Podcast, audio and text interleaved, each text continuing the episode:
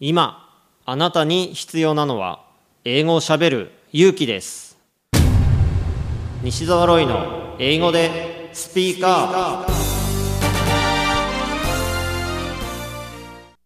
今回は国際紅白歌合戦の出場者のお一人台湾出身のチン・アユンさんです。英語でスピーカーアップ。So what brought you to Japan? At first, because I am a normal person in Taiwan and I just go to work and after afterward I go home and sometimes play with the friends, hang out with friends. But it seems like a little bit boring of my life. So I talked to my parents.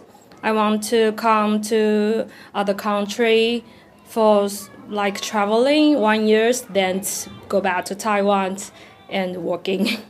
but uh, when I come to Japan, at first I study at Japanese school because I can speak Japanese. And then after one year, I saw right now my music school information and I go to the open camp. And I was like, wow, this is what I want. Mm. I really love music, so I talk my parents against Can you help me? I want to learn music.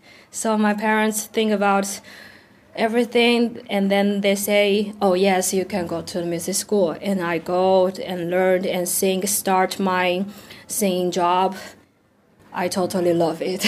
yes. Mm. That is why I stay in Japan right now. Yes. So at first, you can speak Japanese. No, I only only can speak I will. I will. This is mm. the most I can speak. So why did you choose Japan?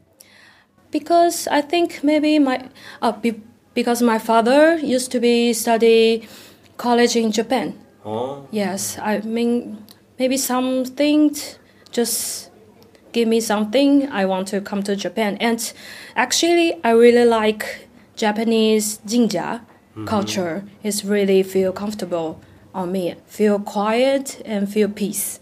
Mm. And also near from Taiwan. yeah. Yes. You, you speak you know good English, so I want you to speak a lot more.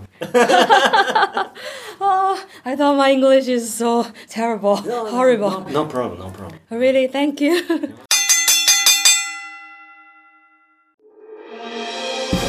聞き方に秘訣あり。イングリッシュドクター西澤ロイが日本人のために開発したリスニング教材。リアルリスニング。